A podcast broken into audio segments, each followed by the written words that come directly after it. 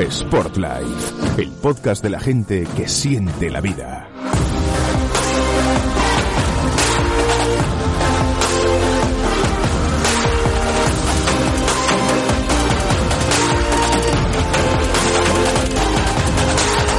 Hola, ¿qué tal? ¿Cómo estáis? Bienvenidos una vez más al podcast de la revista Sport Life. Hoy vamos a hablar de las conservas de pescado en la alimentación deportiva.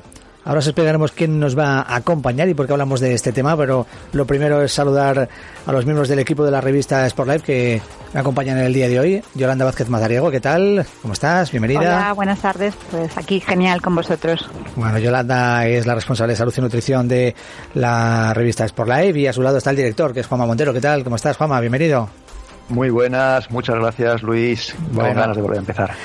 Volvemos a empezar un eh, capítulo más, un episodio nuevo del podcast de la revista Sport Life. Hoy, como decíamos, hablando de las conservas de pescado para alimentación deportiva, que es un, un buen recurso que además siempre está a mano para comer eh, ese alimento, el pescado, con todos los beneficios que supone para los deportistas y con algunas recetas sencillas y muy sabrosas. Y lo vamos a hacer de la mano de conservas Nardín. Va a acompañarnos Claudio Odriozola, que es jugador de balonmano, es embajador precisamente de Conservas Nardín. Hablaremos además con Alberto de Ávila Lizarraga, que es periodista responsable de comunicación de Conservas eh, Nardín. Y cómo no, Yolanda, ya que la tenemos aquí, siempre la tenemos a mano y es eh, miembro del equipo de Sport Life, seguro que nos tiene mucho que decir sobre este tipo de alimentación para los deportistas. Así que estamos ya preparados, vamos a comenzar un nuevo capítulo de Sport Life. Gracias a todos por estar ahí. Sport Life. La vida es el mejor deporte.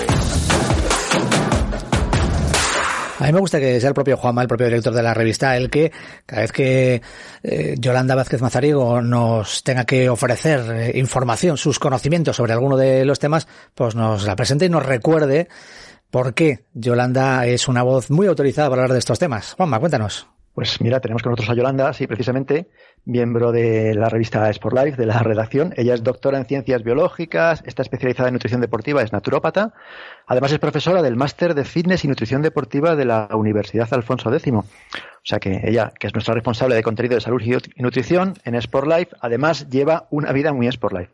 Hace deporte a diario, sigue pautas saludables, sigue una alimentación equilibrada, siempre está la última, investiga sobre los alimentos más sanos, así que hoy nos va a resolver nuestras dudas sobre las propiedades nutricionales de las conservas de pescado. Perfecto. ¿Qué tal? Yolanda, ¿cómo estás?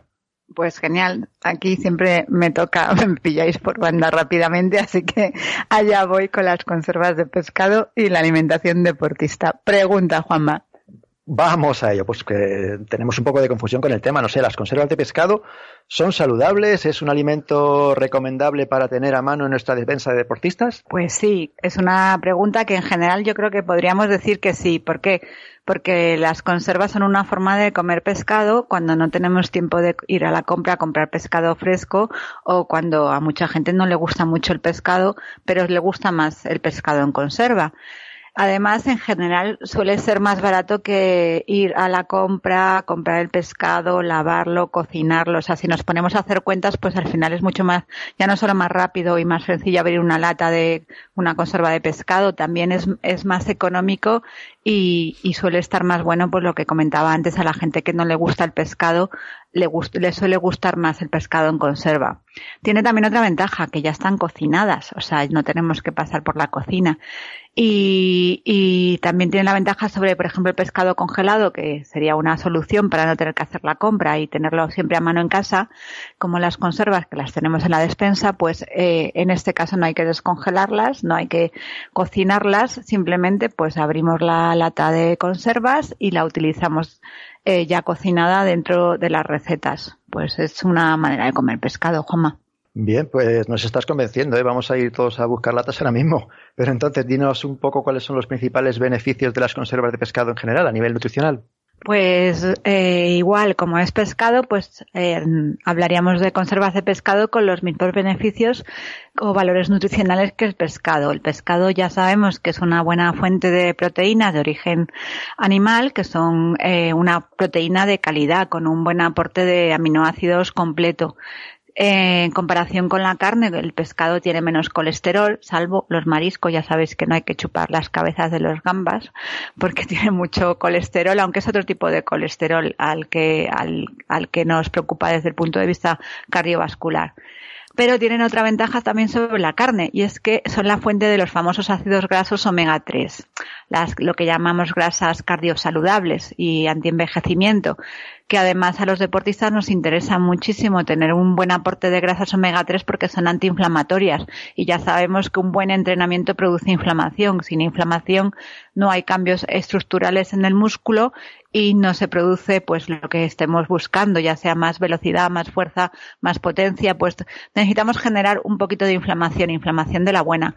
Pues también una vez que generamos inflamación, los ácidos omega 3 nos ayudan a regular esa inflamación y a que sea más, más buena para nosotros. Más cosas.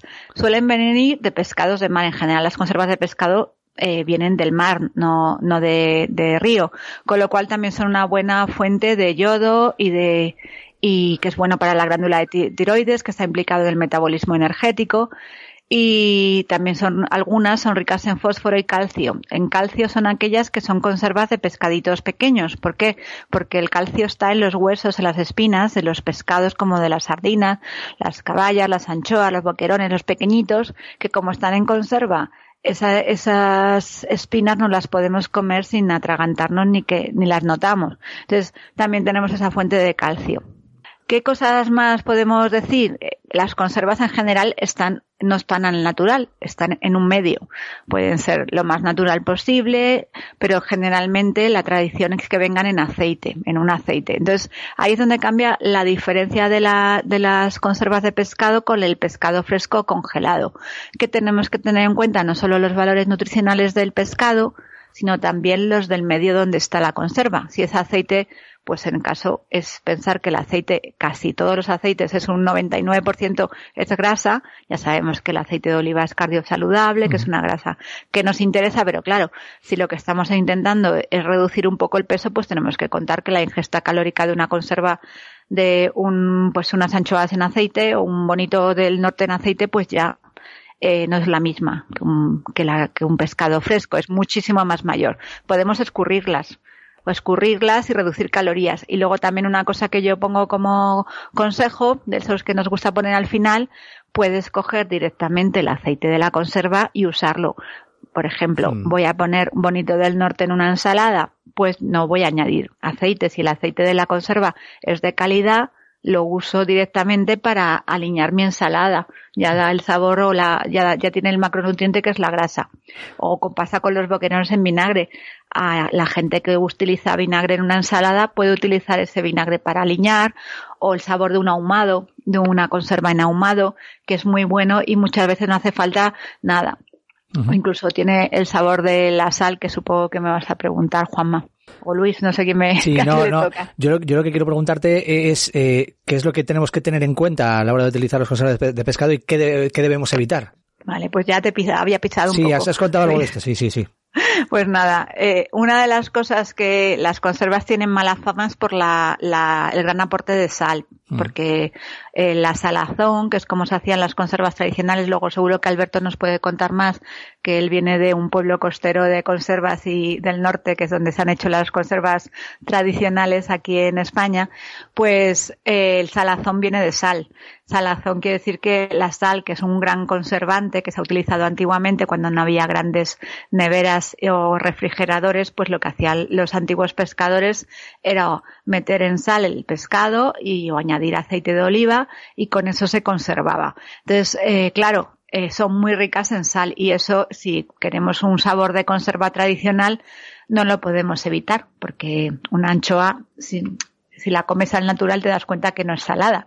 Si te, estás comiendo latas de anchoas, pues, y no has probado nunca un boquerón o un bocarte, una anchoa al natural, piensas que las anchoas son saladas. Sí, son un poquito mm. saladas porque vienen del mar, pero no es una, no es el sabor salado que nos acostumbramos a, a la conserva. También es verdad que estamos hablando hoy de nutrición deportista. Y la sal no es un tema que nos suele preocupar a los deportistas. ¿Por qué? Porque en general no tenemos unos problemas de hipertensión, aunque está últimamente eh, en entredicho que un alto consumo de sal eh, suba la tensión o que esté asociado con problemas cardiovasculares. Hay muchos factores, por ejemplo, la mezcla de sal con grasas animales o colesterol, o sea, no es solo la sal, hay muchas más cosas. Pero bueno, es verdad que la gente que tiene hipertensión pues sí que tiene que cuidar un poco el aporte de sal. Pero en el caso de los deportistas tenemos una ventaja que necesitamos más sal. ¿Por qué? Porque al hacer deporte prácticamente creo que todos los deportistas sudamos más que la... No, creo que no sé si habrá algún deporte donde no se suda así. Quizá natación, que estás en un medio acuático, pero aún así te tienes que hidratar, o no sé, si te vas al Polo Norte a hacer un maratón, a lo mejor, bueno, yo creo que, que, todos sudaríamos, pero bueno, sería, sería interesante hacer un estudio y ver si, en qué momento de, en qué momento un deportista no llega a sudar. Pero bueno, sudar es una cosa natural, lo que hace es un sistema de termorregulación que tenemos los animales para enfriar el cuerpo. Y no solo perdemos agua, nos deshidratamos, pero también perdemos sales. Y una, la, quizá el mineral más importante del sudor sea el sodio. Y como la sal de las conservas es cloruro sódico, que lo sabemos ya todos porque todos hemos ido al colegio y nos lo han repetido, pues ese sodio, ese cloruro sódico, pues es el sodio que necesitamos eh, reponer después de un buen entrenamiento con una buena sudada que, que también tiene su, su gracia. No sé, yo por lo menos cuando vuelvo de un entrenamiento toda sudada tengo la sensación como que he trabajado más duro, más, no sé, que, que, que ha sido un súper entrenamiento. Entonces, eh, eh, pues podemos permitirnos ese poquito de sabor salado o ese extra de sabor salado a las recetas. Lo único es que si vamos a usar una conserva en una receta, tampoco le añadas más sal, ya, ya le has puesto la sal. Más cosas, Luis, que tenemos que tener en cuenta con las conservas y que son interesantes para la nutrición deportiva. Bueno, hemos comentado, he comentado antes que las conservas vienen en un medio. Suele ser aceite, suele ser sal o a veces vienen eh, al natural pero también vienen a veces con aditivos y conservantes. Eso quizá hay algunos que no podemos evitar porque son eh, la seguridad que tenemos nosotros para no tener una intoxicación alimentaria, o sea, no tengamos ese odio a todos los SED y a todos los aditivos porque nos salvan la vida. Lo que tenemos que hacer es reducirlos y, y, y, hay tipos de conservantes como la sal, que es natural, pues no pasa nada. O el zumo de limón, que suele ser ácido ascórbico, no pasa nada. Pero sí que hay que mirar, cuando una conserva tenga una gran lista de aditivos y conservantes, a lo mejor no es solo un conservante, a lo mejor lo han puesto para que tenga más color, a lo mejor lo han puesto para dar un sabor ahumado. Luego a Alberto le vamos a preguntar por el tema de los ahumados porque eh, nos, nos, va a contar unas cosas súper interesantes sobre lo, cómo se, se, se reconoce un buen ahumado. Y luego también hay que tener en cuenta en las conservas la calidad del pescado. Y esto es importante, pues estamos hoy con conservas Nardín, porque hay muchos, muchas latas de pescado y muy, diferentes precios. Evidentemente, si vas a ir a por una ventresca de, de bonito, vas a pagar el precio del bonito. Nadie da, pero vas a ver diferentes precios. A veces no es la ventresca, es un desmigado de, la, de, de, trozos de atún o de bonito y por eso es más barato a lo mejor nutricionalmente no te importa nada, pero es verdad que pagas calidad y por eso algunos son más caros. Y luego hay otros que también tenemos que tener en cuenta que es que eh, no respetan las normas de la, talla de los pescados o eh, no son realmente unos pescados muy nutritivos. O sea, tenemos la ventaja de que en la península ibérica está prácticamente es una isla, salvo por el Pirineo, tenemos muy buenas zonas de pesca, pues vamos a ir a por buenos pescados y a buenas conservas. Y aquí hay una cosa que, que hay que contar porque la, seguro que alguien que está escuchando va a preguntar, pero entonces, ¿por qué no es por la siempre decís que tengamos cuidado con las latas de atún y que no tomamos tanto? Pues esto es lo famoso, lo que siempre hemos dicho de los metales pesados. Los metales pesados, desafortunadamente, hemos contaminado tanto el mar, los océanos, que se han ido acumulando metales pesados como mercurio, plomo y cadmio en la cadena alimenticia.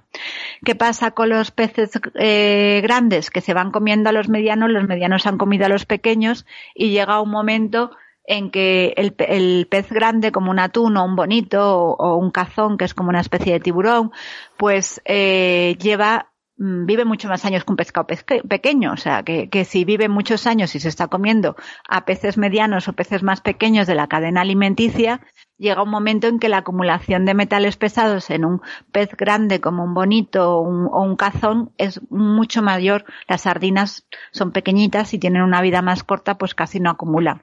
Por eso decimos, sobre todo a los deportistas, cuando vienen del mundo fitness, tipo como yo, sabéis que digo, Rocky Balboa, que se alimentaban de latas de atún con eso de que era proteína limpia, latas de atún natural, ni siquiera en aceite de oliva, que lo que estaban haciendo era tomar unas grandes cantidades de metales pesados, porque claro, era una dieta súper, súper rutinaria, con muy poca variedad y, y con, con, pescados, aunque sí que era una fuente de proteína de omega 3, pero también de metales pesados.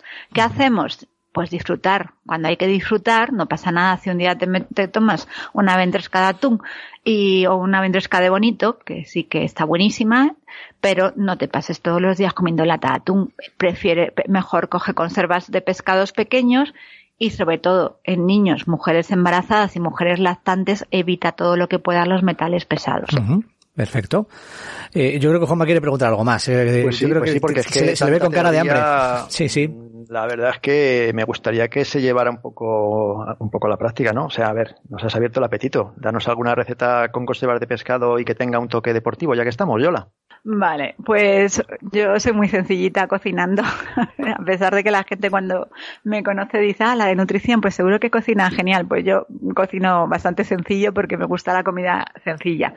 Y una receta muy, muy sencilla que hago muchas veces en casa es directamente cogollos de lechuga con anchoas en aceite de oliva y pimientos rojos y, y, simplemente pues abres los cogollos, le pones las anchoas de la lata con el propio aceite, lo que he dicho antes, lo utilizas para aliñar, eh, cojo una lata de pimientos rojos de los de calidad, lo pongo encima y lo que sí que hago es hacer un sofrito con ajo picadito y lo, lo pongo de, encima que le da un poquito el toque ese templadito y el sabor a ajo y ya está. ¿Te gusta, Juanma? Está bien, ¿eh? Me gusta. Y sobre todo, además, veo que es sencilla de hacer. Que yo no soy tan cocitas como otros que veo por aquí, así que guay. pues sencilla de hacer esta receta. Fíjate, por si alguien quiere aprovechar y hacer recetas con conservas, eh, como estamos hablando y vamos a seguir hablando en este capítulo del podcast, eh, vamos a dar la oportunidad a que alguno de nuestros oyentes o algunas de las personas que nos siguen también en las redes sociales de Sport Life, en concreto en Instagram, se pueda llevar un lote de productos de conservas Nardín. Bueno, en concreto sorteamos cuatro lotes ¿eh? de conservas Nardín en el Instagram de Sport Life, con una selección de una lata de anchoas ahumadas en aceite de oliva, una lata de filetes de anchoa en aceite de oliva virgen extra, una lata de lomos de caballo ahumada en aceite de oliva y una lata de boquerones a la vinagreta. ¿eh? Cada lote tiene esos cuatro productos de conservas Nardín. Sorteamos cuatro lotes, por tanto.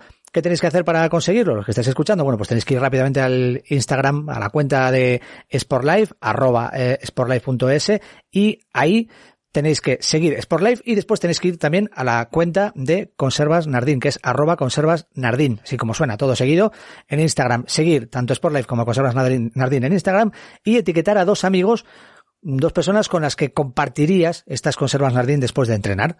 Pues ya de esa manera tan fácil y tan sencilla en Instagram, como hemos dicho, luego lo recordaremos antes de acabar el capítulo, podéis optar a ganar uno de esos cuatro lotes de conservas Nardín que sorteamos en Instagram de, de Sportlife.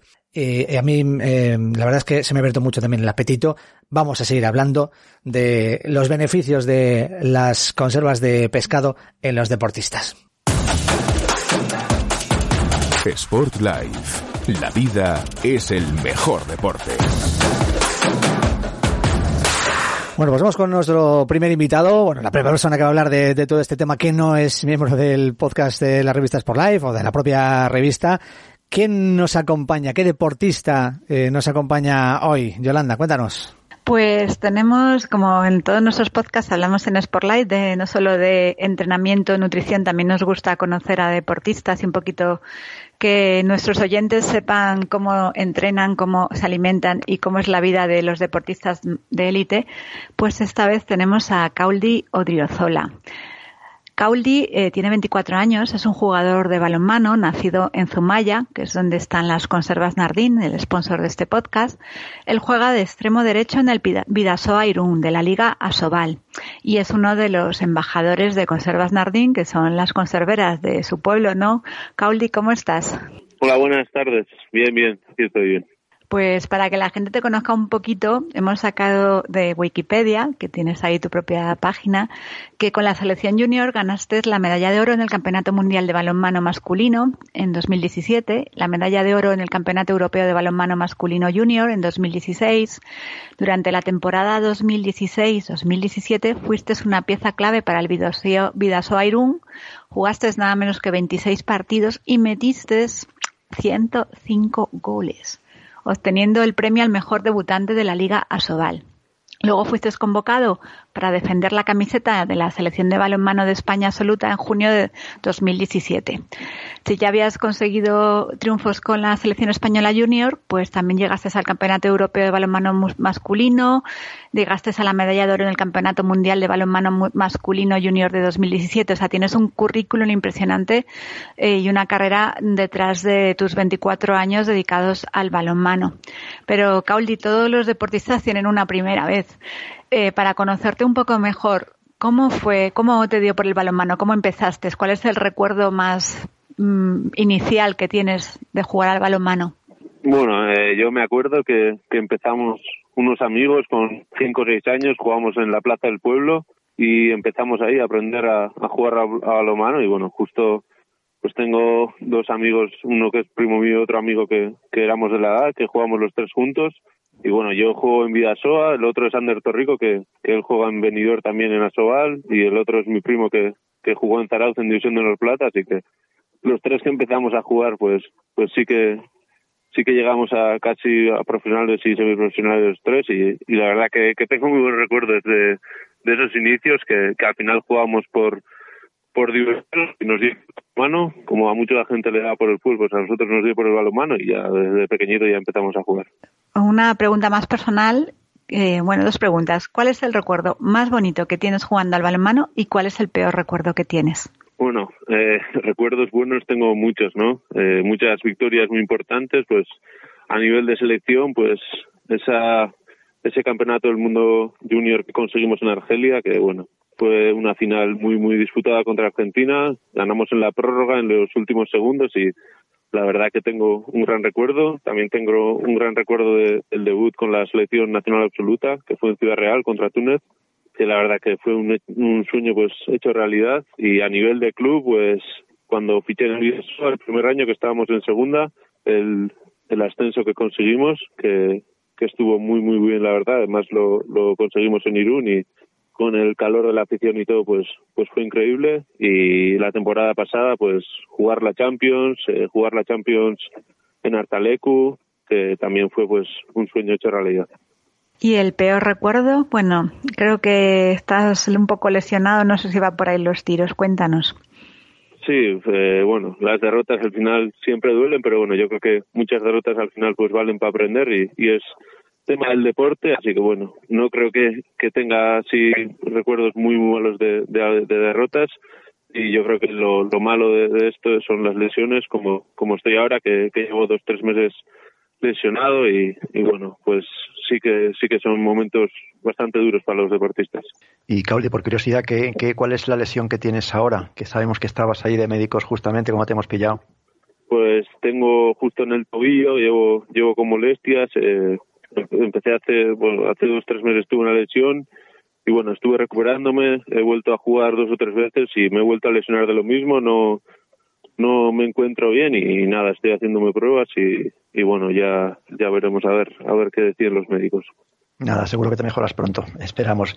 A ver, te seguimos preguntando, para los que no hacemos tanto deporte de equipo, más que a veces con un toque social de vez en cuando, ¿cuál es, ¿cómo es el entrenamiento de un deporte de equipo cuando se llega a un nivel tan alto como el tuyo? ¿Cómo organizas el día o la semana? ¿Días de entrenamiento de técnica, otros de juego? ¿Haces también trabajo de fuerza? Cuéntanos un poco, Cauldi. Bueno, eh, solemos entrenar a la semana, solemos tener ocho, ocho entrenamientos normalmente. Eh, lunes, martes, miércoles entrenamos mañana y tarde, eh, por las mañanas fuerza pues individualmente, ¿no? A cada uno pues lo que mejor le venga para mejorar lo suyo. Al final todos jugamos en diferentes puestos y a unos les viene mejor pues coger más fuerza, a otros más velocidad, más potencia, tal.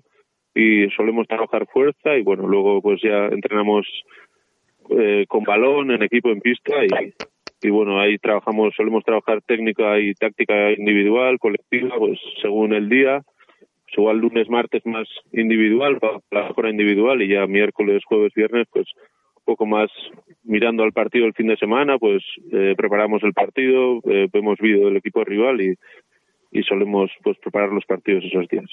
Y como estamos aquí hablando un podcast un poco orientado a nutrición, ¿qué tipo de alimentación sigues para un deporte de equipo? Pues bueno, eh, al final nosotros, el balomano, pues es, es exigente, pero bueno, al final físicamente tampoco nos exigen estar en un peso muy, muy, muy, exigente, ¿no? O sea, al final pues podemos eh, tener un poco más de margen en ese sentido y bueno, al final eh, yo creo que lo más importante es tener una nutrición saludable y, y en ese sentido pues yo eh, intento cuidarme bastante eh, durante la semana y tal pues pues como mucha verdura, eh, mucho, mucho, bueno, pues pescado, eh, carne pues intento comer no mucha y lo que como pues a la plancha y tal y bastante limpio y con poca grasa para para eso, para estar lo mejor posible. ¿Tomas algún tipo de suplementación deportiva? Sí, solemos tomar eh, después de entrenamientos eh, muchas veces pues batidos para hidratos de carbono, proteínas, según el entrenamiento que hayamos hecho, pues pues solemos eh, tomar solemos tomar suplementación para que al final hay días que los entrenamientos suelen ser muy muy duros y bueno pues para recuperarnos lo mejor posible. Y una pregunta que solemos hacer a nuestros entrevistados deportistas que es un poquito que nos cuentes tu día.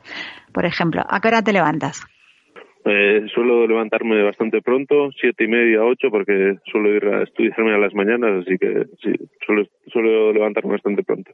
¿Y entrenas o, sin, vamos, como no se lleva entreno en ayunas, entrenas en ayunas o desayunas y luego entrenas? ¿Cómo, cómo es tu desayuno? normalmente suelo, suelo desayunar, luego suelo entrenar. No me gusta ir a entrenar sin haber desayunado porque me siento, alguna vez me ha pasado y la verdad que lo paso un poco mal.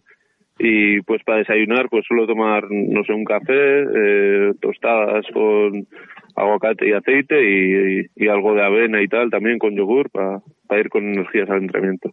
¿Y luego entrenas? ¿Cuántas, cuántas horas de entrenamiento tienes? Bueno, eh, suelo intentar estudiar antes de ir a entrenar, eh, porque estoy estudiando una carrera en la universidad y bueno, también pues suelo dedicarle tiempo y bueno, eh, suelo estudiar pues de, de 9 a 11 o así y luego ya pues el entrenamiento suele ser pues de once y media a 12 y media fuerza y de 12 y media a 2 así pues técnico-táctico con balón. Ya por curiosidad, ¿qué estás estudiando? Eh, estoy estudiando ingeniería electrónica en, en la UPV, en la Politécnica de, de Donosti, y bueno, eh, ahí voy sacándolo poco a poco. No es fácil, pues, compaginar el deporte con los estudios, porque al final, pues, el deporte me quita mucho tiempo, pero bueno, al final yo creo que es importante también prepararse para el futuro y, y bueno, ahí, ahí estoy haciendo las dos cosas. Pues vamos a la hora de comer. ¿A qué hora comes y qué sueles comer generalmente? Hace un ejemplo. Pues suelo comer dos, dos, dos y media por ahí. Y bueno, suelo comer variado, ¿no? No, no, o sea, todo, intento variar bastante, pues suelo comer, pues eso, eh, casi siempre ensalada para acompañar y bueno, pues pasta, eh, hidratos, pues arroz, sí, intento meter hidratos de carbono, yo, eh, legumbres también, eh, pescado, pues suelo ir variando, la verdad. Y después de la comida, ¿tienes siesta? ¿Tienes entreno? ¿Tienes estudios? ¿Qué tienes? Perdón, perdón. Después de comer, eh, ¿tienes ah, siesta? Eh, ¿Tienes, ¿Qué tienes que hacer? Sí, suelo, suelo echarme la siesta un poco porque eso, eh, me despierto bastante pronto y bueno, suelo estar un poco cansado y bueno. Sí, la siesta del campeón, ¿no? Sí, sí, me he hecho la siesta de 40 minutos así, así que sí, sí. Vamos a seguir investigando tu dieta. Eh, ¿Meriendas? ¿Y meriendas qué meriendas y a qué hora? Eh, pues suelo meriendar, eh, pues eso, un café y también pues eso, algo de avena, algo de fruta para bueno, normalmente no suelo merendar mucho, pero eso, un café para despertarme un poco y, algo de fruta. ¿Y por la tarde tienes algún entreno o estudias? ¿Qué haces? Sí, por la tarde suelo tener entrenamiento también a las siete y media, de siete y media a nueve, nueve y media, y ya está, ya entreno, tercer entrenamiento y ya me voy para casa ya. Pues ya nos queda poco para acabar el día. Llegó la hora de la cena. ¿A qué hora cenas y qué cenas normalmente? pues diez, diez y media suelo cenar y bueno, eh, también a la cena pues intento variar bastante también, eh, me gusta bastante comer pescado, con ensalada normalmente, eh, suelo meter menos hidrato por la noche porque al final ya me suelo ir a dormir y, bueno, con lo que me he metido al, mediodía pues yo creo que, suele ser suficiente y, y, eso, pues normalmente pues mucho pescado, ensalada, cosas así. Y ya después de cenar, ¿te vas a acostar? ¿Ves alguna serie? ¿Cómo te relajas? Sí, eh, eh, intento pues ver algo de noticias también para estar al día con, con la actualidad y, y, luego sí, sí que veo series, veo Netflix casi todos los días para dormirme y ya me voy a dormir, sí. Ah, pues está genial tu, tu día a día. ¿Y el día antes de una competición tienes alguna cena especial, desayuno especial o alguna manía especial? Ya que nos has contado tu día a día, cuéntanos también el de competición. Hombre, pues manías, tengo, eh, soy un poco supersticioso, sí. Eh, el día antes no, pero el día de, partido, pues sí, sí que tengo, sí que tengo manías, pues me gusta desayunar bastante fuerte, eh, suelo desayunar pues lo de todos los días y, y luego pues eh, siempre, siempre, siempre como pasta con tomate, que, yo creo que para, para el partido es lo mejor y, y suelo echar la siesta luego de, suelo echar una siesta bastante larga y ya me voy ya concentrado a tope. Y a ver, Caudi, con las conservas de pescado nardín de las que eres embajador, ¿hay alguna que te guste más? ¿Cuándo te gusta tomarlas? ¿Las acompañas de algo especial? Eh, a mí la que más, las, las que más me gustan son las anchoas en salazón, que la verdad que están espectaculares. Y, pero bueno, eh, las suelo comer el fin de semana normalmente, los domingos, que me gusta para tomar el aperitivo y, y la verdad que están muy, muy buenas, sí. Un buen aperitivo, sin duda. Oye, yo, eh, antes de despedirte, Claudio, yo quiero mm, preguntarte algo por, por, por tus, no, tu carrera deportiva, ¿no? Eh, independiente de las lesiones y que ahora pues estés pasando por ese mal momento, supongo que sigues teniendo sueños y estás pensando en, en retos futuros. Bueno, no solo deportivos, sino también personales. Estás hablando también de, de otras cuestiones personales. ¿Cuál es tu próximo sueño, tu próximo reto? Hombre, pues eh, mi sueño, pues a nivel de, club, pues sería eso, volver a jugar competición europea. Lo jugamos el año pasado, este año pues a principios eh, nos eliminaron y no pudimos pasar a la fase de grupos. Y a nivel de club, pues mi sueño sería ese, ¿no? Este año vamos segundos en liga, así que bueno, si terminamos también tendremos opción de, de jugar competición europea. Y a selección, pues yo creo que, que mi jugar un, pues, un campeonato de Europa, un campeonato del mundo, pero la verdad que, que, está un poco difícil porque hay mucha competencia, pero bueno, a ver si es posible algún día. Bueno, seguro. Lo importante es tener esos sueños, Cauli. Muchísimas gracias por haber participado en este episodio del podcast de la revista Sport Que vaya, que vaya todo muy bien. ¿eh? Te deseamos lo mejor y una pronta recuperación. Vale, muchas gracias a vosotros. Sport el podcast de la gente que siente la vida. Bueno, vamos a sumar un invitado más a este episodio del podcast de Sport Life, que nosotros que Alberto de Ávila Lizarraga, es periodista y responsable de comunicación de Conservas Nardín. ¿Qué tal? ¿Cómo estás, Alberto? Bienvenido. Muy bien, encantado de saludaros a todos y participar en este podcast de las propiedades de las conservas de pescado para la dieta deportiva, que bueno, pues sin duda son muchas y muy interesantes. Bueno, antes de nada déjame que termine de eh, mostrar o termine de, contar, ¿no? Cuál es tu currículum y, quién eres para la gente que no te conoce, Alberto. Naces en Pamplona, eh, trabajas en Zumaya, eres periodista, pero nos cuentan que desde las 4 de la mañana se te puede ver comprando las anchoas por las lonjas, que eh, para lo que haga falta, vamos, sí que nadie mejor que tú por tanto, para conocer estas conservas Nardín y para que nos expliques algunos temas sobre estas conservas de pescado, eh, a los que no sabemos mucho de este tema y sobre todo las personas deportistas, ¿no? que estamos preocupadas por la alimentación y también, que esto es muy importante, por el cuidado del medio ambiente. A ver, primero, antes de nada, antes de entrar en todos estos temas, yo creo que me cuentes un poquito la historia de, Conservas Nardín, por favor. Bueno, pues eh, Conservas Nardín es una empresa familiar. Eh, está afincada en Guipúzcoa, en la localidad de, de Zumaya. Y bueno, como marca nacemos en 1995, aunque los orígenes la verdad es que son muy anteriores, porque ya a finales del siglo XX, del siglo pasado, pues ya se sabe que la anchoa de mayor calidad es la que da la costa cantábrica. Entonces, bueno, eh, a pesar de ello, la mayor tradición en lo que era la industria de la conserva del salazón, pues estaba enmarcada dentro del territorio de Italia, Sicilia y demás. Así que son muchas las familias que migran a la costa cantábrica para montar o trabajar en fábricas de conservas. Y entre otros, entre esas personas que emigra, está Giuseppe Oliveri, que es el bisabuelo de Emilia Oliveri, la actual cabeza de Nardín junto con su marido Sebastián. Entonces, bueno, estas familias sicilianas traen el conocimiento de esa forma ancestral de realizar la conserva de, de anchoa.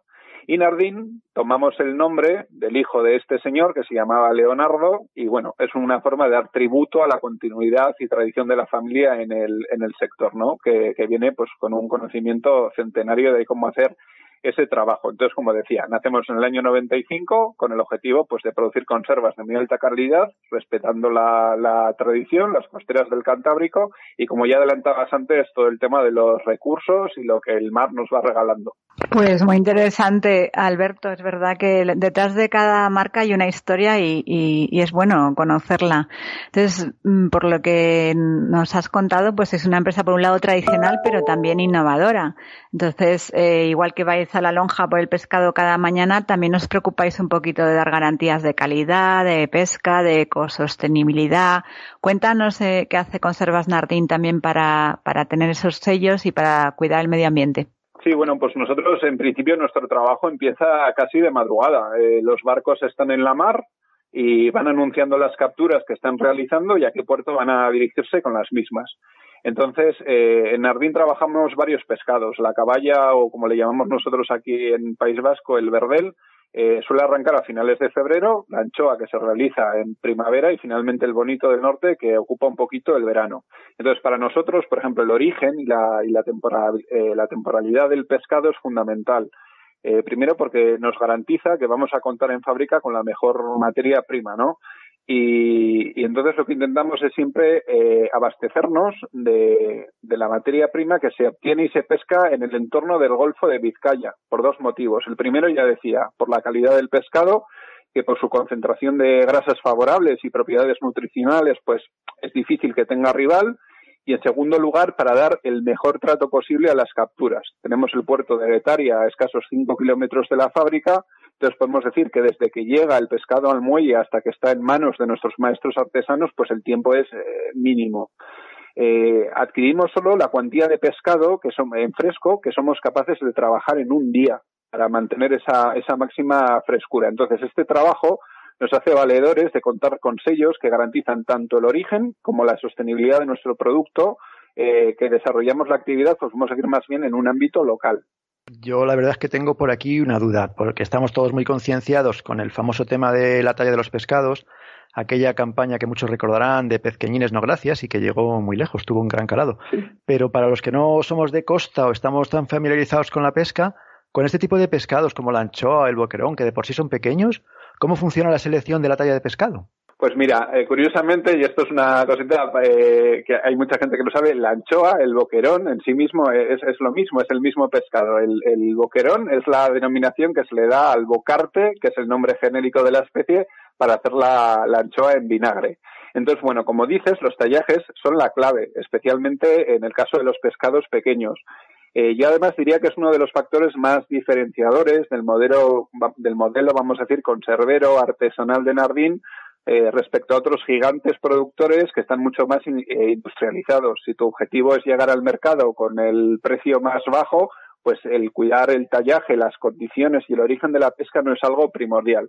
Entonces, en nuestro caso, lo que hacemos cuando el pescado llega a puerto, nos personamos in situ antes de la venta para valorar qué partidas, qué cajas, de qué barcos eh, son pues lo más interesante y, y, está el pescado pues más más reciente, vamos a decir. En el momento de la subasta, en el momento de la venta es pura adrenalina, porque estamos eh, todos intentando conseguir las tallas más grandes al precio más competitivo. Y dentro del gremio lo que se hace es usar la palabra grano. El grano es el número de piezas que van a ir por kilo. Lo que nosotros procuramos dentro de Nardín es comprar un grano de entre, en el caso de la anchoa, entre 28 y 35 piezas el kilo. ¿Por qué?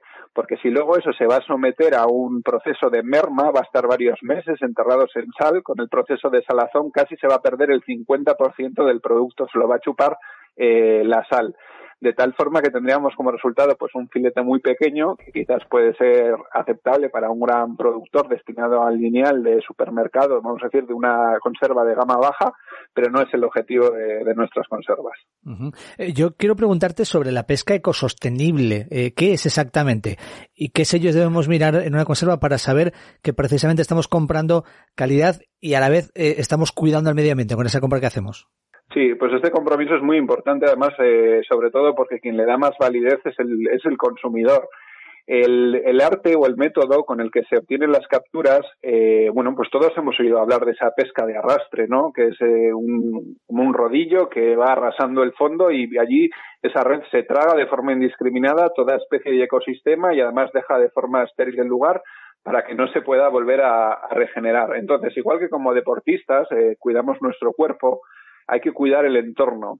Pero tanto en el consumo de la pescadería como en el consumo de pescado fresco como cárnico es una responsabilidad que tenemos los consumidores de interesarnos y se nos debe facilitar no solo la procedencia, sino también el método de captura o de, obtención. Entonces, bueno, lo que hacemos en Renardín es trabajar con pesquerías de sello MSC. Este sello lo que garantiza es que, que las artes han sido empleadas son adecuadas, respetuosas con el ecosistema y que a su vez el pescado ha seguido una cadena de custodia de conservación de frío. ¿Qué quiere decir esto? Que desde el momento que se captura hasta que llega al consumidor eh, ha estado a temperaturas que hace que no pierda sus propiedades. ¿no? Eh, los barcos, por ejemplo, de los que nosotros nos abastecemos, pertenecen a la flota de bajura. Esto quiere decir que van a obtener sus capturas mediante técnicas de cerco, una red que va a media agua y hace una pesca selectiva de una bola de especie objetivo como puede ser, por ejemplo, la caballa y la anchoa. Y es un sistema, vamos a decir, tradicional y que no es eh, gallino.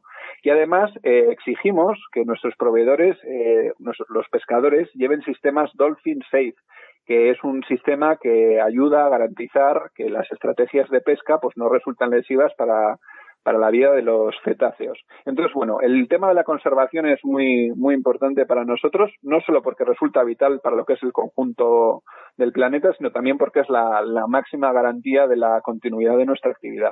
Muy bien, la verdad es que nos gusta mucho escuchar eso, Alberto. Y ahora te toca, a ver, seguir sacando pecho. ¿Cuál es vuestro producto estrella o algunos de los que te sientas especialmente orgulloso? Hombre, pues eh, dentro de lo que más nos puede diferenciar a lo mejor del resto de conserveras, eh, yo creo que serían nuestros productos ahumados, el, tanto la caballa como la anchoa. Es nuestro producto más innovador porque fuera de lo que es la mera tradición del salazón, que va más enfocado, pues lo que decimos a la anchoa en sal o en aceite o en vinagre, eh, pues está genial, pero había que experimentar un poquito más allá. Además, los propios consumidores, eh, deportistas también, a veces, dependiendo de su perfil, pues demandan algo con menos sal, con menos grasas saturadas, eh, algo que sea libre de químicos, algo que tenga valor alto proteico. Entonces, bueno, lo que hicimos nosotros fue desarrollar un trabajo de años y mucha gente, cuando contábamos con cierto secretismo que estábamos pues realizando pruebas para ahumar la caballa, ¿no? Que siempre ha sido un pescado a lo mejor un poco despreciado, la anchoa, nos miraban como diciendo estos están locos, ¿no? Y, nuestra sorpresa fue cuando llegaron las primeras unidades al mercado, no solo el éxito del público, también del sector gastronómico, pues fue mayúsculo, ¿no? Al punto de recibir pues premios por, por el sabor nuevo que habíamos creado dentro de certámenes gourmet, pues delegado prestigio.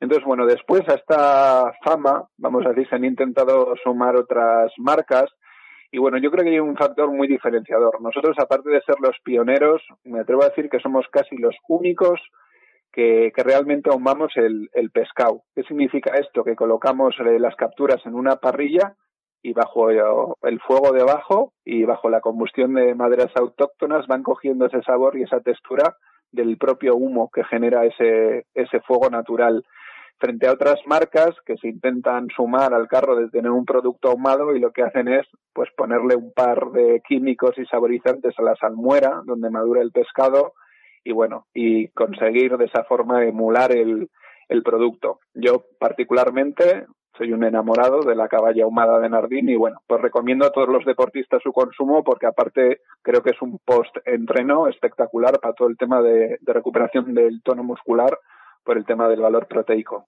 Muy interesante. La verdad es que el sabor de el ahumado, eh, yo creo que prácticamente a todo el mundo le gusta, pero no sabía que se podía imitar. Quizá por eso tendríamos que aprender más a leer las etiquetas y a saber lo que compramos. Y hablando de lo que compramos, te voy a hacer una pregunta como nutricionista, porque eh, yo veo, por ejemplo, a mucha gente que le, le, recomiendo pues un tipo de dieta o con las conservas, pues que me vienen y me dicen, no, yo quiero el bonito al natural o, o los mejillones al natural, pero no me, no saben diferenciar que muchas veces no pasa nada porque está en aceite de oliva, lo que decíamos, que si es de buena calidad, pero la gente anda con un lío terrible entre aceite de oliva, el aceite de oliva virgen extra o AOV, si es aceite de girasol, si es aceite de soja. Eh, ¿cómo, ¿Cuál es el mejor aceite para hacer una conserva? Porque no siempre el mejor va a ser aceite de oliva, ¿no, Alberto? Bueno, pues esa es una pregunta complicada. Eh, la forma o lo que nosotros hacemos eh, a la hora de trabajar en nuestro objetivo siempre es eh, dignificar la pesca. Y ahora me voy a explicar.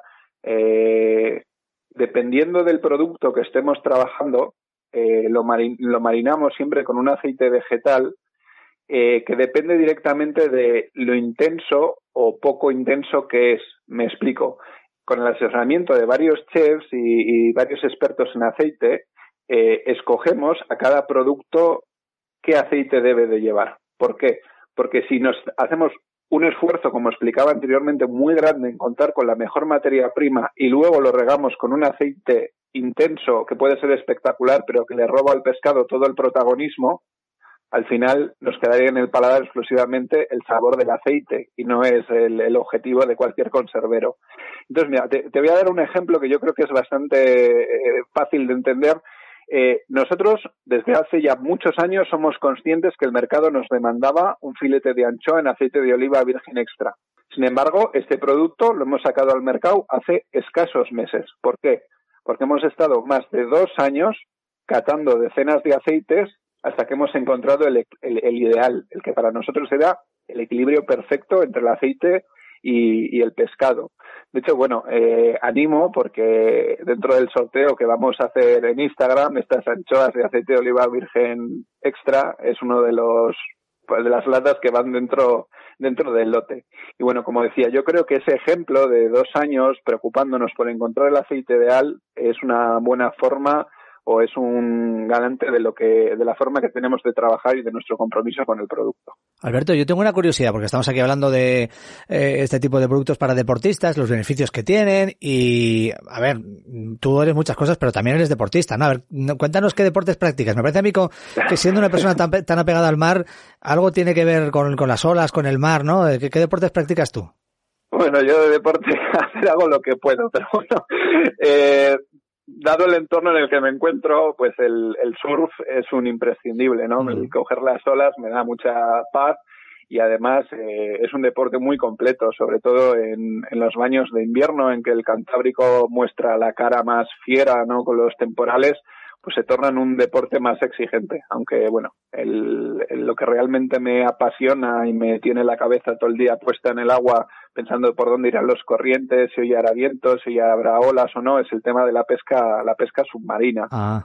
Eh, la pesca submarina es la que se realiza en apnea o a pulmón. Y bueno, pues el estar en un entorno tan distinto del que vivimos constantemente, que es el terrestre, el juego de acercarte al pescado y demás, y el rendimiento físico que requiere para ello, pues, pues bueno, me, me tiene realmente enganchado. Yo ya antes eh, buceaba con botella de oxígeno, pero bueno, una, una vez un día surfeando, pues una ola, me, me caí de una ola que me tuvo un tiempo que me resultó para mí eterno sumergido bajo el agua y a partir de ahí, pues por ese pequeño sustito que me llevé o agobio, pues hice un curso de, de buceo libre a partir del cual pues no he vuelto a coger una botella de oxígeno cuando voy a bucear independientemente de si voy a, pescar o no.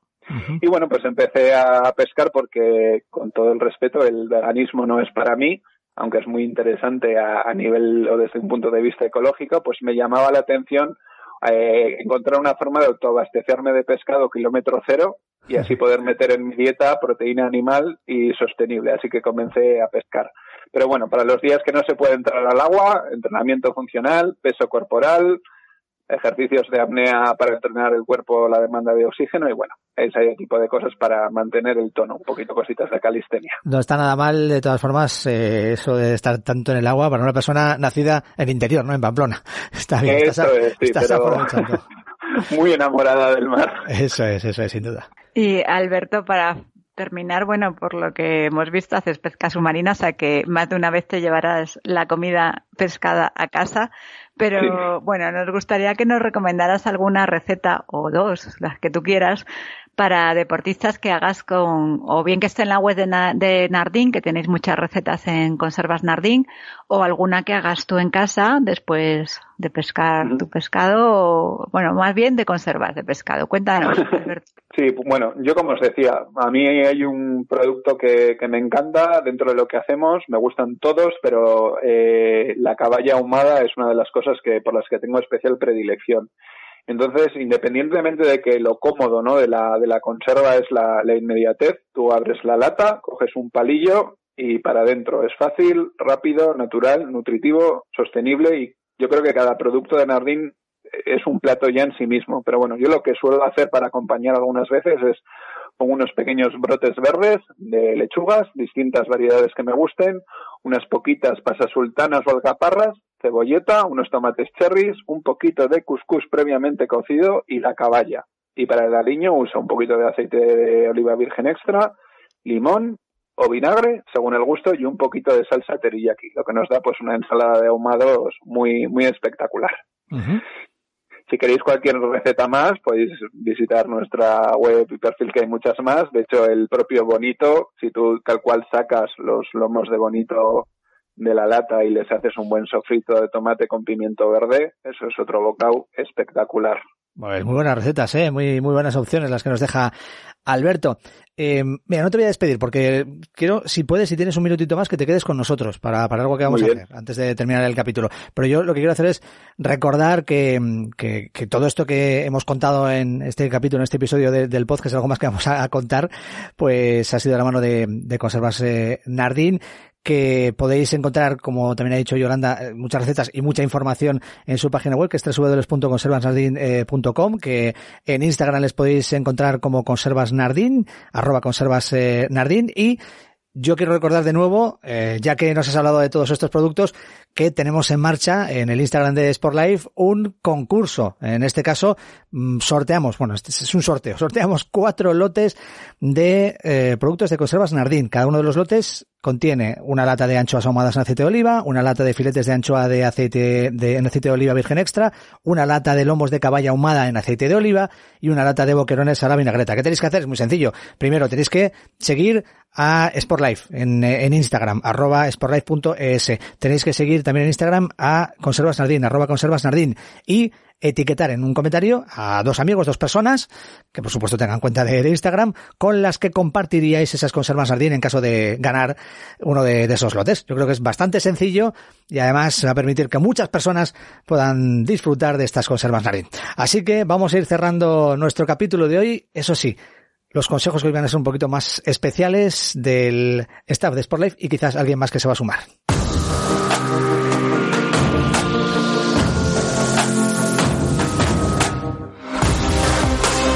Venga, vamos con esos consejos, esos trucos eh, finales. Juanma, empezamos contigo, director de la revista Sportlife. Cuéntanos.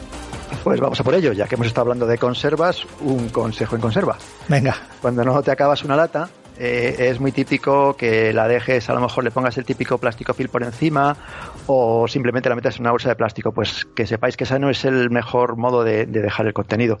Lo ideal es directamente sacarlo, meterlo en un bote de cristal con tapa, de estos que cierran de forma hermética, los típicos de pimientos o cualquier cosa así, y guardarlo de esa forma, ¿de acuerdo? Porque no es buena idea dejar la lata abierta en el refrigerador con el contenido dentro tal cual. Muy bien. Yola, eh, Yolanda Vázquez Mazariego, tu consejo, tu truco de hoy.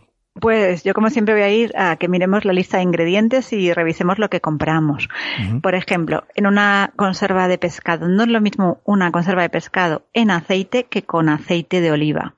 Eh, eh, si miramos la lista de ingredientes vamos a ver que una solo tiene un tipo de aceite, pues imaginaros que pone en aceite de oliva, pues eh, en aceite de oliva y en otra pondrá en aceite con aceite de oliva y con otros aceites. Y luego también una cosa muy importante como seguridad alimentaria, revisar la fecha de caducidad de las conservas. Que las dejamos en la despensa y no la miramos. Y hay otras cosas que no pasa nada. Es verdad que comer un yogur caducado, pues si quieras que no, el yogur, como yo digo, es leche caducada. Y mm. generalmente si no tiene moho no te va a pasar nada. Pero con una conserva sí que podemos tener un problema. Entonces, sobre todo si la lata está bombada, alterada o está, o lleva mucho tiempo en la despensa y vemos que se ha, que se ha pasado la fecha de caducidad. Ahí sí que no juguemos. Es una intoxicación alimentaria que puede ser leve en el mejor de los casos o muy grave como un bote que eso no tiene ninguna gracia. Mm, bien, buen eh, consejo también. Y el último consejo, y ya que se ha quedado con nosotros, pues nos lo va a dar hoy Alberto de Avila Lizarraga. A ver, Alberto, venga, ¿qué nos cuentas? ¿Cuál es tu truco? Muy bien, pues, pues ya que me estoy refiriendo a deportistas, aliméntate bien, mira todas las etiquetas, pero bueno, el consejo y más eh, aprendiendo lo que se está viendo en los tiempos que corren es que nunca te pueda la pereza, que hay que vivir todos los días a tope y que si algo nos ha enseñado esta pandemia es que haga solo caigan trozos de punta, siempre tenemos un plan activo esperándonos fuera del sofá. Así que a cuidarse mucho y a hacer mucho deporte y a comer muy sano. Qué bueno. Perfecto este consejo para cerrar un nuevo episodio del podcast de la revista Sport Life. Alberto de Vela, muchísimas gracias.